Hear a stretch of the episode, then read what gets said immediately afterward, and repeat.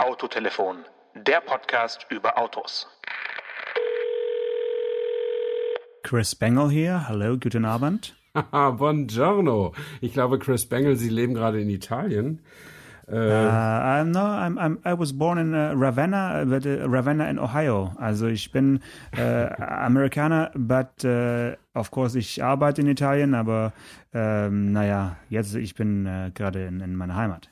Okay, also das war hervorragendes Benglisch, wie man sagt, eine, eine Mischung aus Deutsch und Englisch, eine spezielle Art, Englisch zu sprechen von Chris Bengel, dem legendären BMW-Designer, der sich unsterblich gemacht hat äh, mit dem Modell 7er von 2001, das für viele Diskussionen gesorgt hat.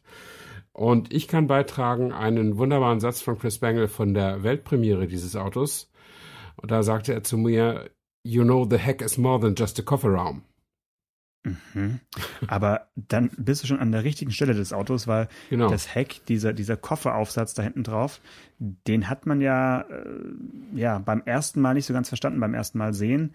Wenn ich jetzt so ein Auto rumfahren sehe, was ja wirklich nur noch selten vorkommt, freue ich mich eigentlich jedes Mal, weil das ist mal ein anderes Heck. Also findest du jetzt, dass der Siebener von Chris Bangle wirklich so ein Skandal war? Oder ist es, hättest du gesagt, ja, die bayerische äh, Polizei kann ruhig mit solchen Autos rumfahren.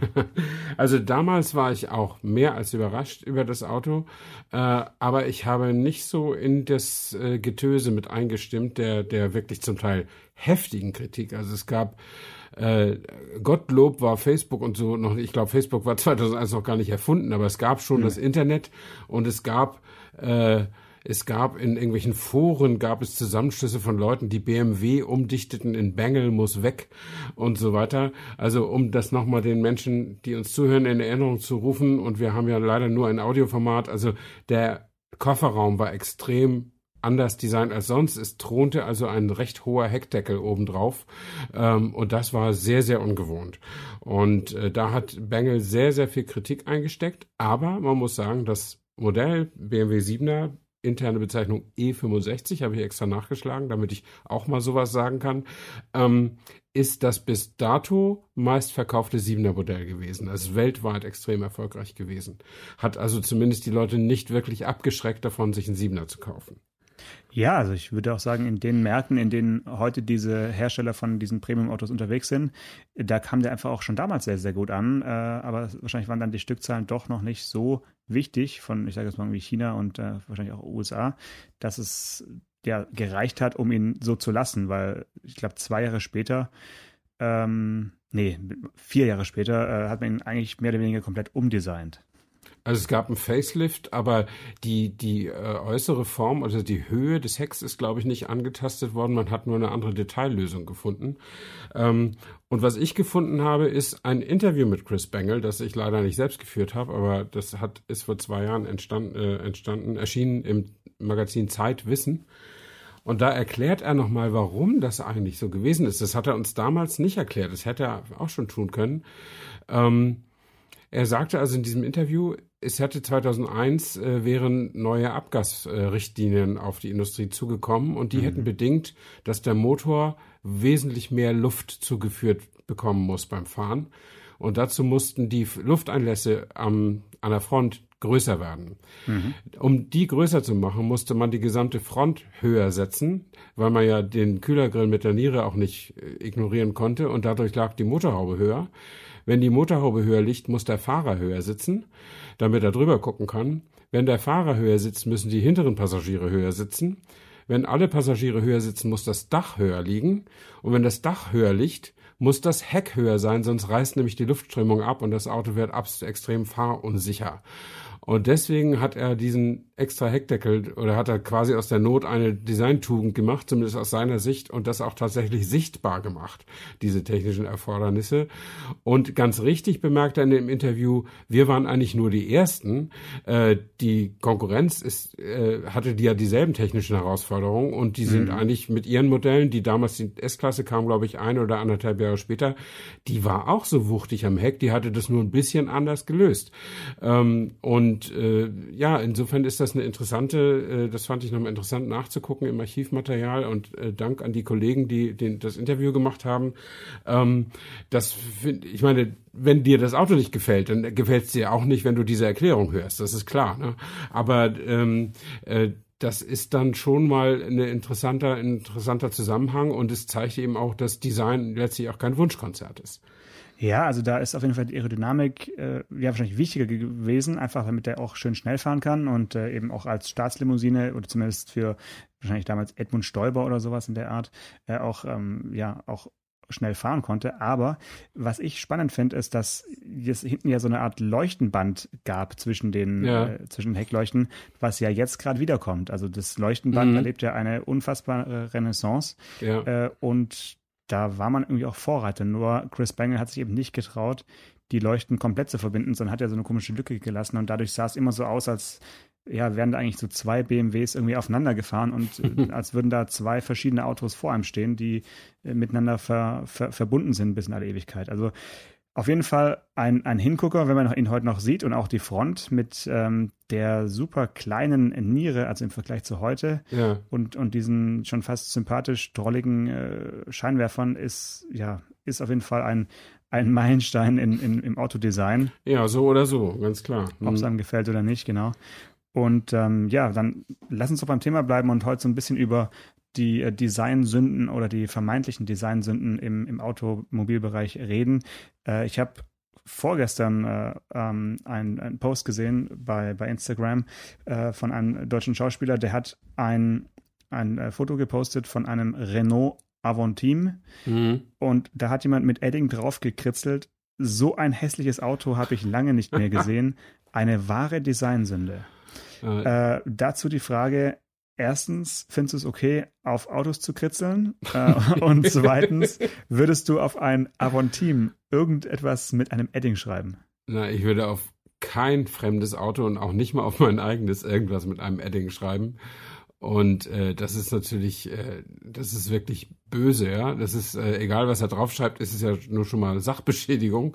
Ähm, und äh, dann ist es natürlich auch, ja, also man kann natürlich einem Menschen sagen, dass er das falsche, die falsche Kleidung trägt oder das falsche Auto fährt, aber auch das ist schon ziemlich unhöflich.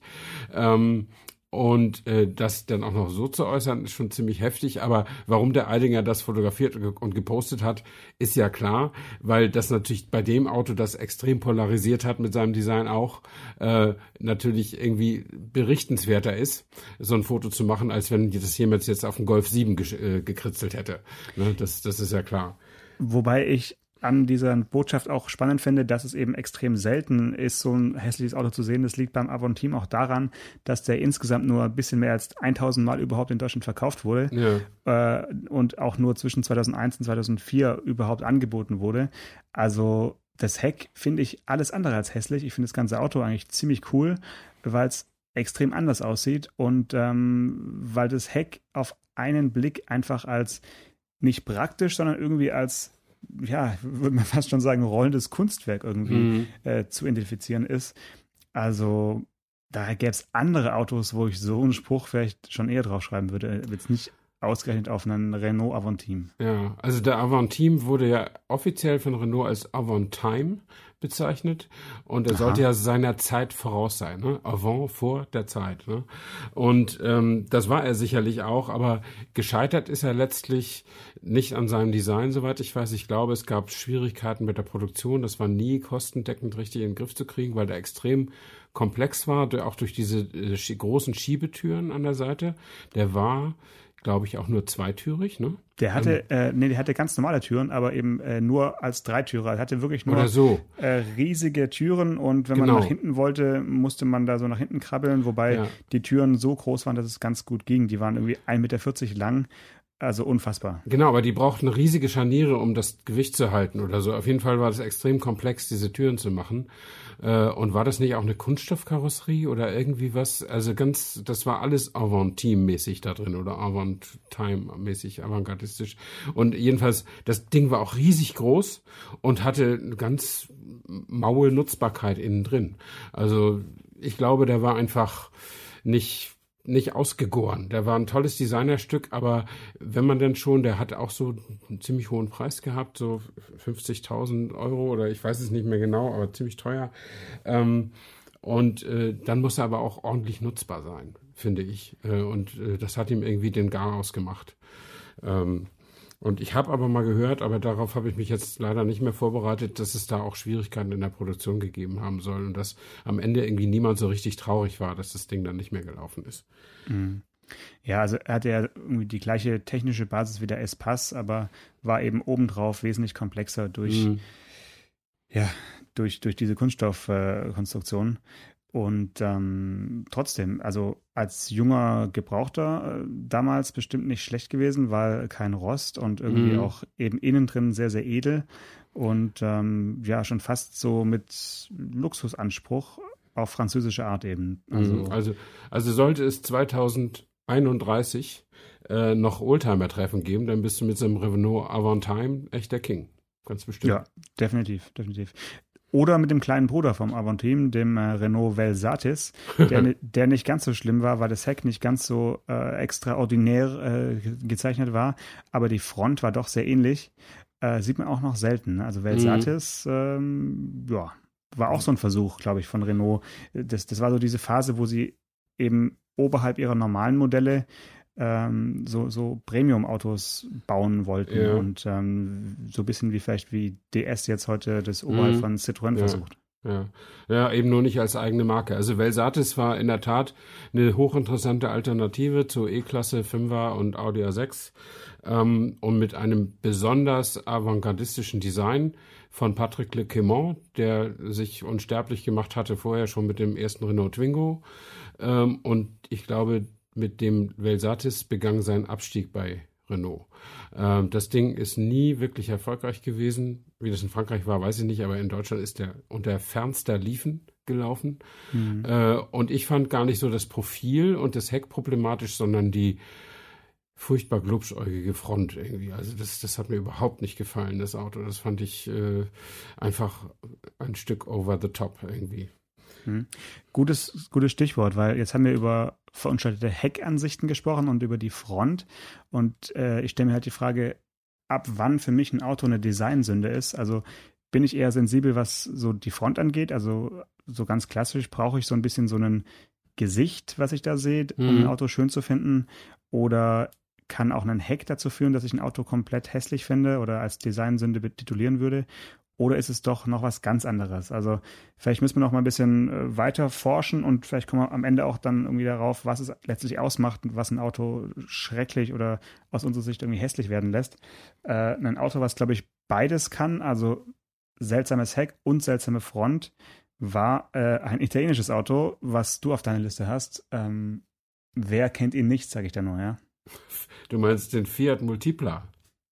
Ganz genau, und zwar ja vor der Modellpflege. Also wirklich den Ur-Fiat Multipla ja. der Neuzeit. Äh, ja, also 2001 rausgekommen und ich kann mich erinnern, eine kleine Debatte mit meinem damaligen Chefredakteur, da war ich noch bei der BZ und ich hatte dieses Auto, äh, weiß nicht, ob ich es nur vorgestellt habe oder ob ich auch bei einer Fahrveranstaltung war. Jedenfalls die Überschrift lautete Der Sieg der Designer. Äh, und aus heutiger Sicht würde ich die Überschrift nicht mehr machen, weil sie, weil man einmal um die Ecke denken muss und das ist eigentlich für Überschriften nicht gut, weil der Chefredakteur sagte auch, wieso denn diese hässliche Gurke als Sieg der Designer? Und ich habe gesagt, ja, das ist der Sieg der Designer über die Ingenieure. Die haben sich dort durchgesetzt und haben das gemacht, was sie wollten und deswegen haben sie gesiegt. Und das hat er mir durchgehen lassen. Das würde ich mir heute selber nicht mehr durchgehen lassen. Also ich würde ähm, sie durchgehen lassen. Ich finde, äh, ja, genau dafür würde ich auch Geld ausgeben für eine Zeitung. Ja, aber ich finde, man muss, äh, also man darf sophisticated sein, aber man muss nicht erwarten, dass die Leute seinen eigenen Gedanken mitdenken können. Aber jedenfalls, das Ding finde ich furchtbar hässlich, gar nicht unbedingt wegen der weil man nicht weiß, wo die Scheinwerfer eigentlich sind. Der hat ja irgendwie so dreimal, dreimal zwei, ne? Also mhm. der hat an der normalen Position hat er zwei Lampen, da hat er ganz unten zwei Lampen und irgendwo kurz unter dem Fensterrahmen hat er auch noch zwei Lampen. Auf und, der Höhe wie der erste Smart eigentlich. Also, also als wäre ein Smart 4 2 der ersten Generation irgendwie auf einen äh, ja, Fiat Chroma oder sowas draufgefahren. ja, und ich finde, ich habe mir den heute nochmal angesehen, das äh, Problematischste dabei ist gar nicht, also damals war auch noch sehr exotisch die, die große Breite des Autos, weil der war ja sechssitzig, also jeweils drei vorne und hinten und konnte da vorne auch zu dritt gut sitzen, ähm, was ihn recht breit machte und das ist aus heutiger Sicht ja ganz gut, weil die Autos sollen ja breit aussehen. Ähm, aber was dazu überhaupt nicht passt, sind A, die kleinen Räder äh, und B, äh, dass die Gürtellinie so niedrig ist, also die Schulterlinie. Du kannst so viel von den Menschen sehen, wenn du von außen reinguckst. Du kannst sogar die Türzuziehgriffe sehen, die da so über die über die Türkante rüber rüber ragen. Äh, und äh, das finde ich total seltsam bei dem Auto. Ähm, also an dem war irgendwie alles ungewöhnlich und auch ein großer Erfolg war es, glaube ich, auch nicht. Ja, du sprichst es schon an. Also diese Sechssitzigkeit äh, mit, mit drei Sitzen vorne finde ich nach wie vor sensationell. Und bei einer Breite von irgendwie 1,87 Meter oder 88, was wie, wie, wie, wie der im Breit war, fragt man sich natürlich heute, warum haben wir nicht mehr solche Autos mit äh, drei Sitzen vorne? Und du hast es ja gesagt, der hatte eben dort, wo man seine Schultern hat, an der Seite einfach schon Fensterfläche und nicht irgendwelche voluminösen designten Türverkleidungen.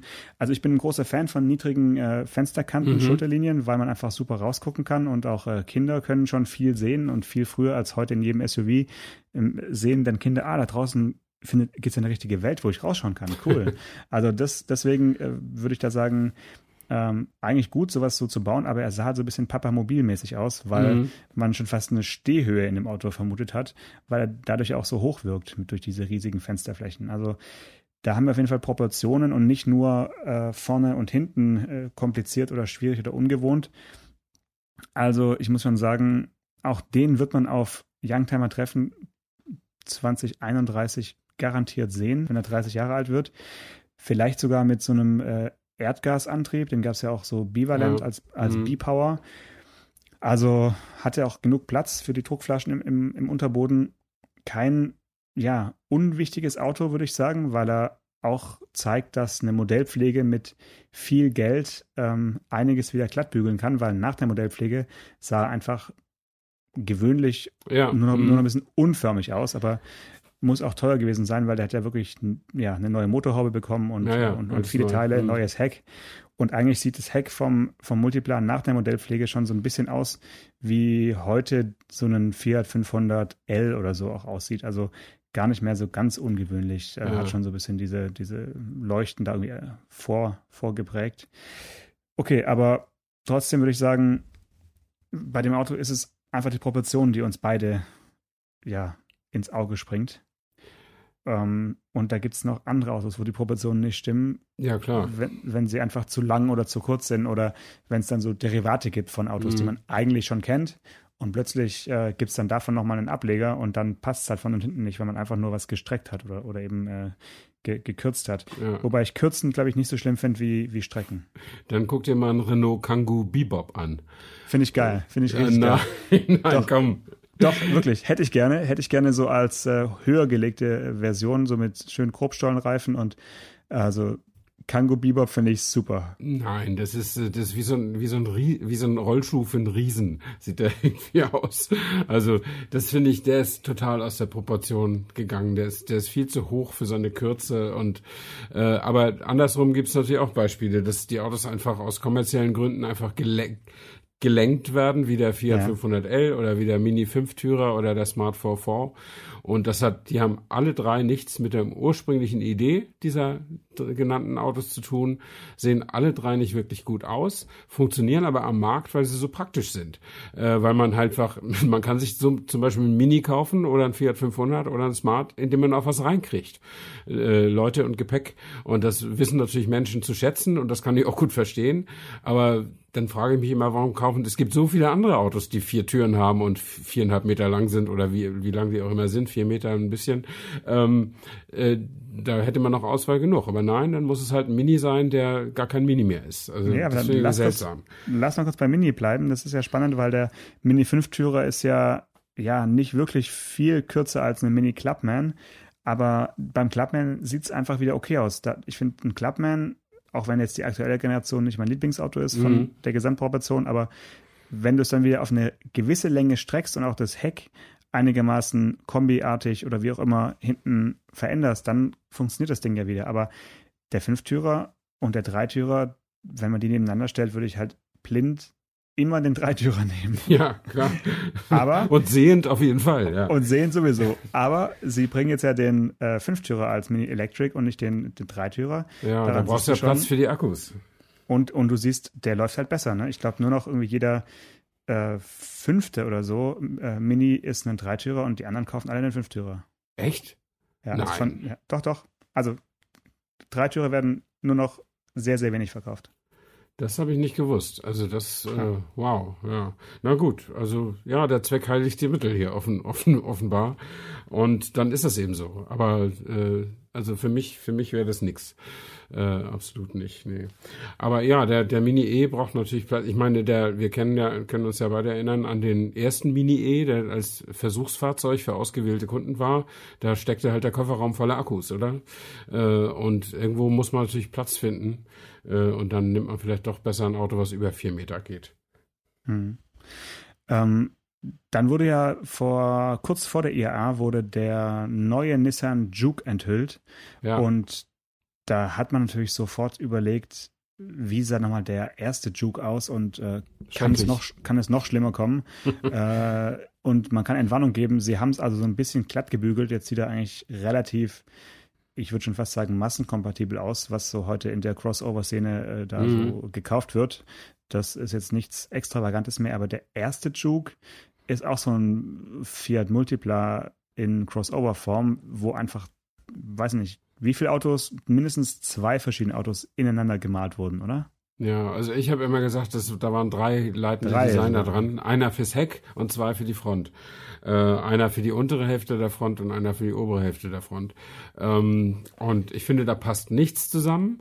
Aber in dem von mir äh, vorhin zitierten oder erwähnten äh, Interview mit Chris Bengel findet Chris Bengel dieses Auto zum Beispiel richtig gut. Also eines der modernen Autos, die für ihn aus der Masse herausstechen und die er, die er irgendwie erwähnenswert findet. Aber äh, das ist, ist ja auch viel Geschmackssache. Ich meine, so die Proportionen von dem Auto sind schon gut. Der hat so eine, äh, der war einer der ersten coupéhaften SUVs in dieser kleinen Größe, äh, was schon vom Profil ist ja schon sehr modern.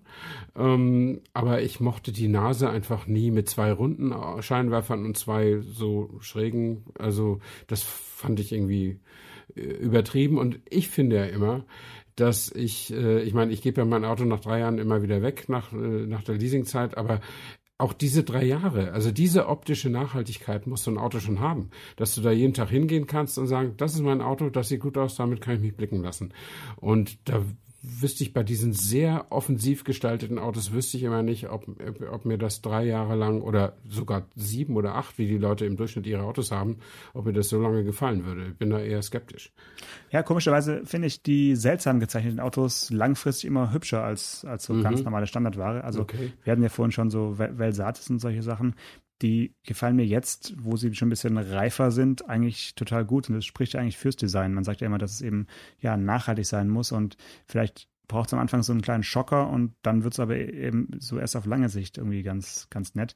Auch zum Beispiel der erste Mercedes-Benz CLS vor, der, vor dem Facelift, ja. also der allererste, der war super. Den, der war super, ja. Hat man damals auch schon gesagt, aber dann wurde er halt irgendwie ja doch ein bisschen weiterentwickelt und würde ich trotzdem immer noch das, den ersten als, als hübscher bezeichnen, als, als alles, was danach kam. Ähm, aber auch so ein Juke, so eine Grundidee vom Juke ist ja wohl sehr erfolgreich und wird ja auch nachgemacht. Ähm, ich sag nur Toyota CHR ja. ist ja auch ja, eine Überraschung gewesen, als der auf den Markt kam. Den Namen werde ich mir nie, nie merken können, weil diese Abkürzungen sind für mich maximal noch bei Honda äh, unterzubringen. Alles, was irgendwie mit drei Buchstaben und mhm. HR äh, so rumfährt. Aber vom Design ist der CHR wirklich wie so ein, ja, ein bisschen ähm, Science-Fiction-artiger, sch schärfer gemalter Juke. Und anscheinend läuft er auch ganz gut bei Toyota. Ja, es ist halt ein SUV, das hilft. Ähm, aber ähm, ich bin mal mit dem Designprofessor Paolo Tuminelli äh, das ist, wie man unschwer hören kann, ein Italiener, der aber in Köln lebt und lehrt ähm, und wirklich viel, viel Ahnung hat vom Fach. Äh, mit dem bin ich mal vor, ich weiß nicht, zwei oder drei IAAs über die, über die Messe gelaufen und äh, habe ihn mal gebeten für, für eine Welt am Sonntag Geschichte die, die äh, Designs der, der, der neuen Autos zu analysieren. Und da hat er mir was so Interessantes gesagt über das Toyota slash Lexus Design. Ähm, das hat sich mir echt eingebrannt. Und unter dieser Prämisse gucke ich mir jetzt alles an, was von Toyota oder Lexus kommt. Ähm, da war so eine Lexus-Studie am Stand. Ich weiß nicht mehr, welches irgendwie und X-Modell das war, irgendwas SUV-mäßiges. Ähm, und da war dann dieser, dieser Grill, den die heute haben, der so Eieruhrmäßig aussieht. Ja? Sehr, ja. sehr, sehr wuchtig. Und ich glaube, das war da gerade neu. Ähm, und äh, da hat er gesagt, das ist ein super interessantes Design, vor allen Dingen, weil die zeigen einfach, was sie können.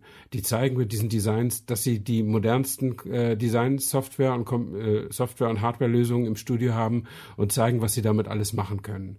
Ähm, und das ist aber auf Dauer natürlich kein nachhaltiges Design und das ist eigentlich keine Strategie, dass man zeigt, was man, wozu man technisch in der Lage ist. Man muss eigentlich zeigen, was man will, also wo man, welche Haltung man hat und wo, wie man die Mobilität der Zukunft versteht, meinetwegen. Aber man muss nicht einfach nur zeigen, was man kann. Und äh, ich finde, das ist so häufig zu erkennen bei bei vor allen Dingen bei Lexus-Modellen, aber auch bei einigen Toyota-Modellen. Und für diesen CHR gilt das aus meiner Sicht auch. Hm. Also würdest du sagen, solche Extrembeispiele haben eigentlich eine ganz kurze Halbwertszeit und so ein bisschen gediegeneres, äh, ja, ist, ist ja, für dich automatisch in meiner langfristig Welt. hübsch. In, in mhm. meiner Welt. Deswegen mhm. schätze ich also Volkswagen-Produkte sehr. Die, äh, und das, das wäre auch schade für mich, zumindest wenn es nicht so wäre, weil die überfluten ja tatsächlich unsere Straßen, weil sie so erfolgreich sind. Und wenn die nicht nachhaltig aussehen würden, äh, das wäre ja schrecklich. Ähm, aber ich finde, so ein Golf kann man sich ansehen, ja. Oder auch ein Passat. Das sind, die sind nicht besonders aufregend, aber die kann man sich wirklich gut ansehen. Äh, oder auch so ein T-Rock.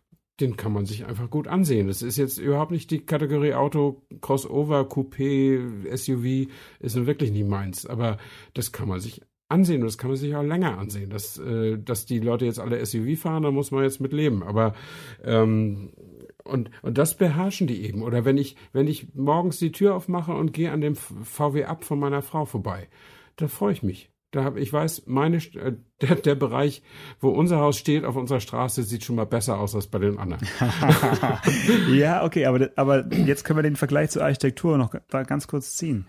Äh, dann, dann würde es ja bedeuten, so die, das VW-Design oder VW-Konzerndesign, muss man ja schon fast sagen, ist halt so ganz klassisch abgelutscht, aber halt so ein bisschen Bauhausartig, also einfach und äh, ähm, ja, das Auge hat wenig Chancen, irgendwo hängen zu bleiben, sage ich mal. Wird, wird eigentlich klar irgendwo hingeführt und ähm, es gibt keine Brüche. Und dann so ein Lexus äh, Toyota Design ist, was ist es dann? Es ist, ist ja eigentlich auch kein Designerhaus, weil dafür ist es viel zu, viel zu unruhig. Also ist es wie so eine Art modernes Fachwerkhaus, wo man gar nicht weiß, wo man irgendwie hingucken soll. Ja, ähm, es ist ein ganz anderer Stil. Ich meine, das ist vielleicht, hat sicher auch damit zu tun, dass die eine Firma aus Deutschland kommt und die andere aus Japan. Auch wenn die Designer-Teams natürlich alle international sind. Wahrscheinlich arbeiten beim MVW-Design auch ein paar Japaner und ob im Lexus-Design auch Deutsche arbeiten, weiß ich nicht. Aber das sind ja alles mehrsprachige Truppen mit 15 bis 20 Nationen vertreten und so weiter. Aber trotzdem glaube ich schon, dass man VW ganz klar als deutsches Design ansehen kann. Ähm, durch diese, durch diese nüchterne Klarheit sozusagen, die das haben, das ist, das ist, glaube ich, auch ein Wesenszug von uns. Und, äh, und diese, die Japaner sind einfach ja, also das passt super in diese, wenn du Tokio bei Nacht, diese, diese lärmenden Spielhallen mit diesen komischen Kugelspielen, die Manga, Comics, die seltsam verdrehten äh, äh, äh, jungen Leute mit ihren Schuluniformen und trotzdem auf Droge und so, da passt das vielleicht mehr. Ich, ich weiß es nicht. Aber ich glaube auch, dass, dass die Franzosen ein französisches Design machen und die Italiener ein italienisches. Hm. Ja, ich bin da nicht ganz so äh, von überzeugt, weil ich ziemlich sicher bin, dass äh, VW-Design eigentlich eher italienisches Design ist von äh, deutschen Auftraggebern. Also wenn man sich anschaut, was für Designer da so verantwortlich waren in den letzten Jahren und Jahrzehnten, waren es ja dann doch auch viele Designstudios in Italien oder sogar Walter der Silva, also die Designer, mhm. die dann in Wolfsburg äh, arbeiten mussten, auch wenn sie woanders gelebt haben. Aber es ist vielleicht so der Versuch, äh, die, die ja, Sachlichkeit ähm, irgendwie umzusetzen, aber selten haben jetzt deutsche Designer wirkliche äh, VW-Ikonen geschaffen. Also es waren dann, vielleicht sind Deutsche am Ende des Tages doch nicht so die super Autodesigner. Das ist, oh, ist eine gewagte These, aber es das gibt nicht, es gibt jetzt, es, natürlich gibt es einige Leuchttürme, Leuchttürme, die, die kennen wir auch alle, aber so, es ist trotzdem schon sehr italienische Hand gewesen in den letzten 50 Jahren, ne? Also ich weiß nicht, da, da war der, der Konzerndesignchef war lange Jahre Walter de Silva, ein Italiener, ja. Aber die Arbeit unter ihm haben ja ein paar Deutsche gemacht, wie Klaus Bischoff oder Marc Lichte oder vorher noch äh, Hartmut Varkus, der den Golf 4 gemacht hat. Helmut Varkus, Hartmut Varkus, weiß nicht, aber Varkus hieß er. Und äh, also da stimme ich dir nicht ganz zu. Und ich glaube auch, wenn ich also ich glaube zum Beispiel auch nicht, dass hier Peter Schreier, der Ex-VW-Designer, der jetzt schon seit mehr als zehn Jahren bei Kia und dann auch bei Hyundai äh, Verantwortung trägt, äh, dass der dass der quasi die, die Autos alle deutsch aussehen lässt. Ich glaube schon, dass er sich anpasst an, an seine asiatischen Kunden äh, und da asiatisch geprägte Weltautos quasi äh, gestalten lässt. Also ich glaube nicht, dass das äh, nur weil ein oder dass Chris Bengel damals hat der amerikanische BMWs gemacht. Würde ich nicht sagen. Absolutely, das Siebener, natürlich. Übrigens, X6 war sein, war, glaube ich, eines seiner letzten Entwicklungen. Ich glaube, er ja, war zu nicht, Recht. Danach war Schluss. Nein, ja. er war ja nicht mehr da, als der Wagen auf den Markt kam, soweit ich weiß. Aber für den war er auch noch mitverantwortlich. Und da könnte man sagen, das ist schon ein ziemlicher American Way of Drive, so ein SUV, so ein großes SUV-Coupé zu machen. Ne? Und mit Sicherheit, vielleicht schließt sich hier der Kreis. Äh, ich finde ihn zu aggressiv, aber ich finde ihn nicht wirklich hässlich, aber ich kenne genug Leute, die den Wagen wirklich hässlich finden. Ja, dazu sage ich jetzt mal nichts. Ja, sag ruhig, das ist ja ein freies Land. America? Oh yeah. nee, also äh, der 5er GT, den habe ich noch weniger verstanden, aber der war auch noch von Chris Banger. Also ah, okay. da hat er noch mhm. einen hinterher, hat er noch einen hinterhergelassen. Ähm, X6, ja, meine Güte, das ist halt so ein ja, hm nee, das ist jenseits von Gut und Böse, da kann man gar nicht mehr von, von schönem oder, oder nicht schönem Design sprechen. Das ist einfach schon per se einfach eine, eine Perversion auf Rädern und, und dann muss die halt auch so aussehen. Das ist dann schon, da, da passt eigentlich auch das Design einfach zur, zur Art des Autos. Das ist ja auch hm. schön. Harmonisch, Klar. harmonisch in, in, in seiner, ja, seltsam, Seltsamheit irgendwie, ja. Hm. Ja, schön. Ja. Ähm, ich würde fast sagen, haben wir ähm, ausreichend über hässliche Autos gesprochen. Ja, und äh, die entsprechenden, den entsprechenden Dia-Vortrag halten wir dann auch bald in deiner Stadt. Unbedingt. Äh, ich möchte noch was ganz kurz was erzählen über ein tatsächliches, gar nicht so hässliches Auto, was ich letzte Woche gefahren bin. Ähm, ganz anderes, ganz andere Baustelle, Renault Zoe. Ähm, Elektroauto von Renault, das meistverkaufte in Europa, Kleinwagen, 4 Meter und ein bisschen, 4 Meter 8, glaube ich. Und jetzt Sie nennen es nicht neu, sondern umfangreich modellgepflegt. Aber äh, ich glaube, 2012 kam der erste und äh, ich glaube, die Elektrotechnik da drin ist jetzt schon zweimal neu. Also der Motor ist jetzt schon mindestens einmal erneuert und die, der Akkusatz auch schon zwischendurch einmal erneuert worden. Und, und jetzt steht der Wagen eben damit äh, bis zu 135 PS äh, und bis zu 395 ähm, Kilometer Reichweite, Reichweite nach, nach, mhm. nach, WLTP. Allerdings geht das nicht zusammen. Wenn ich den starken Motor habe, dann komme ich auf 100, 383 Kilometer, aber es ist okay. Ähm, und dieses Auto bin ich auch gefahren. Also ich war da als, als Fotograf gebucht, äh, aber ich war eine Zeit lang unterwegs mit dem Chefredakteur des Magazins Electrified, mhm. ähm, eins von den vielen neuen Magazinen, die sich um Elektromobilität auch kümmern äh, und ein gutes noch dazu. Ähm, und der wollte äh, das war so ein Redaktionsschlusstag, deswegen mussten wir schnell die Fotos machen und auch gleich bearbeiten und fertig Direkt machen Polaroid so rausgeholt. Ja, also ich habe tatsächlich auf dem Beifahrersitz äh, schon die Fotos ausgesucht und äh, konnte froh sein, dass mir dabei nicht wirklich schlecht geworden ist, weil ich kann nicht so gut gleichzeitig Auto fahren, also auf dem Beifahrersitz sitzen und mich auf irgendwas konzentrieren. Also lesen geht gar nicht, aber mit Bildern, das ging, Gottlob. Ähm, und er hat mich dann aber auch mal fahren lassen, so dass ich auch einen kleinen Testeindruck äh, preisgeben kann. Und ich bin ja nicht so ein Elektroauto-Fan, aber äh, der fuhr wirklich nett, das muss man wirklich sagen. Und wenn man so, wenn man so aus einer Kurve raus beschleunigt oder so, ne, äh, da ist der natürlich jedem, aber wirklich jedem gleichartigen Auto, was einen Verbrennungsmotor hat, weit überlegen. Äh, also gefühlt braucht man da ein Porsche Boxster oder wenigstens ein Golf GTI, um da irgendwie hinterherzukommen. Äh, auch wenn das ja nur äh, 245 Newtonmeter sind, die immerhin knapp 1,6 Tonnen schieben müssen. Aber du hast es halt, wie du ja auch weißt und wie jeder unserer Hörer wahrscheinlich auch weiß, äh, sofort unterm Gaspedal, hm. äh, diese Power. Und äh, da musst du also nicht lange drauf warten. Und äh, das ist schon, das ist schon wirklich, wirklich nett. Du hast ja auch einen Eco-Mode. Dann, dann fährt er so, als wenn du vergessen hast, zurückzuschalten beim, beim Rausbeschleunigen. Das macht also nicht so viel Spaß.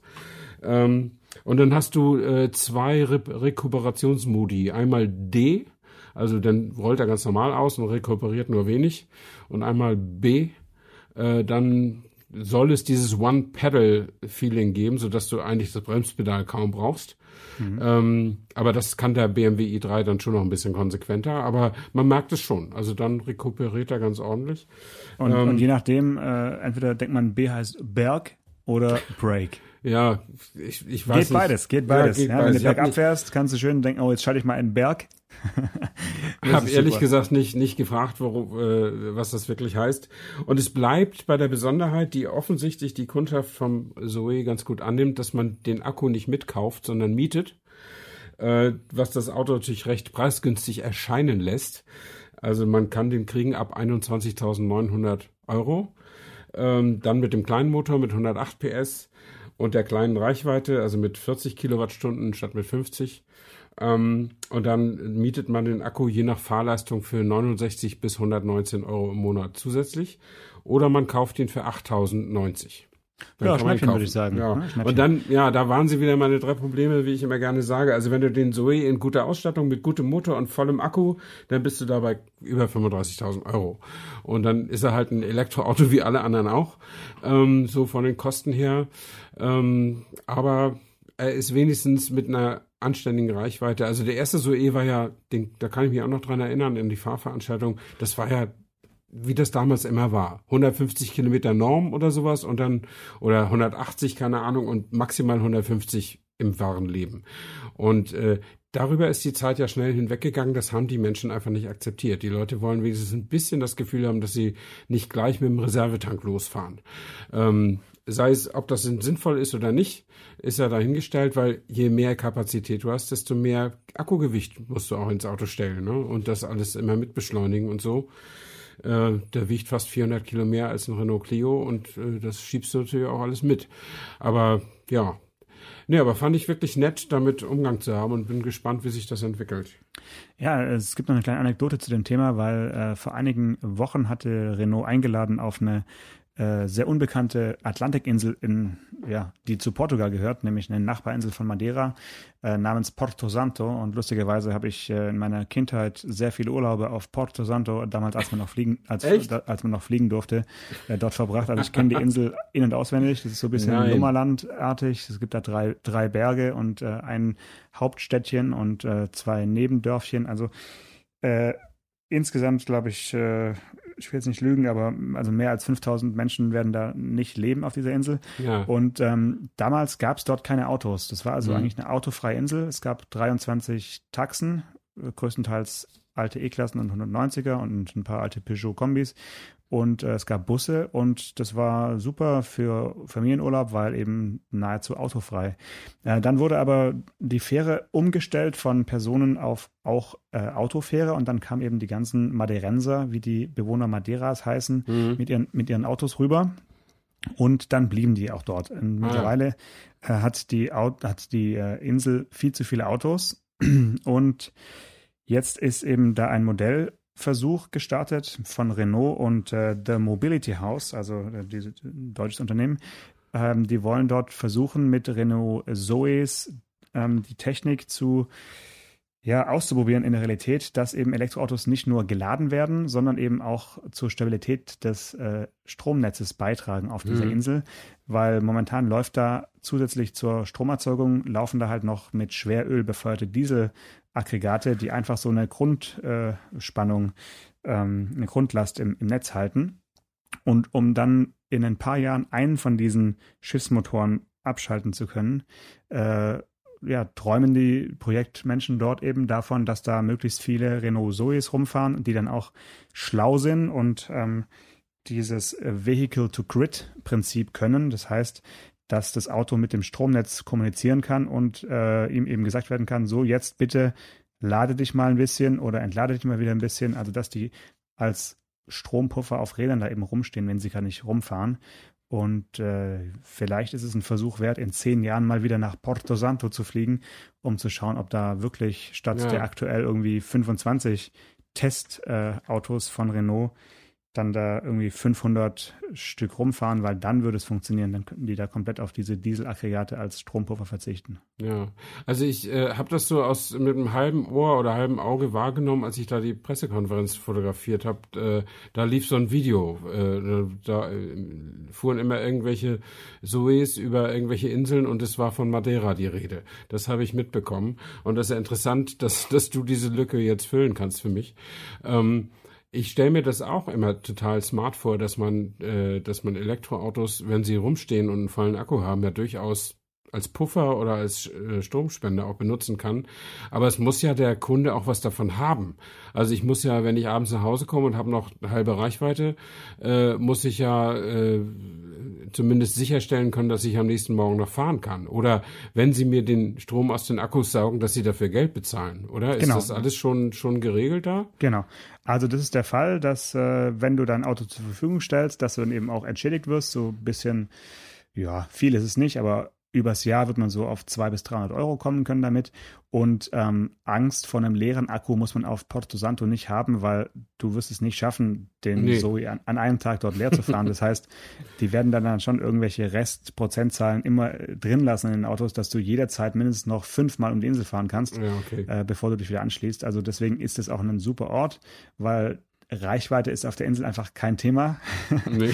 Und äh, deswegen kann man es dort, glaube ich, ganz gut ausprobieren, was dann natürlich auf andere inselähnliche Orte wie Monte Carlo oder, oder so äh, übertragen werden könnte. Also ja. der, als Versuchsgebiet ist die Insel, glaube ich, perfekt. Äh, wenn ich mich ja, ich ärgere mich natürlich, dass man jetzt irgendwie 15 Jahre lang da oder 20 Jahre lang, muss man sagen, ganz normal Autos hat draufgelassen, weil sonst, wenn man das sofort umgestellt hätte von alten Dieseltaxis auf Elektroautos, hätte man sich, glaube ich, äh, ja, da schneller ähm, in die Richtung bewegen können und hätte sich jetzt irgendwie viel Ärger erspart, weil jetzt muss man die ganzen Insulaner, du kennst ja Insulaner, sind eher misstrauische Menschen, mhm. erstmal wieder davon überzeugen, ihr, ja, ihr normales Auto herzugeben und sich dann so einen Renault Zoe vor ihr Haus zu stellen. Ja, ja. Ja, das ist, ich finde immer interessant, diese kleinen Projekte, aber ich frage mich immer, ob dies wirklich am Ende skalierbar ist. Du hast schon Monaco genannt, äh, aber jetzt mal so richtig in der Fläche und so. Aber gut, man muss ja klein anfangen, äh, sonst kann man das, kann man das irgendwie nie, äh, nie so richtig hinkriegen. Und ähm, ja, äh, aber wir wollen, glaube ich, da nicht so weit in die Zukunft sehen, sondern höchstens bis zur nächsten Woche, wenn wir uns wieder sprechen. Alles klar. Dann äh, schönes Charging und äh, bis nächste Woche. Alles klar. Bye bye. Autotelefon, der Podcast über Autos. Mit Stefan Anker und Paul Janosch Ersing.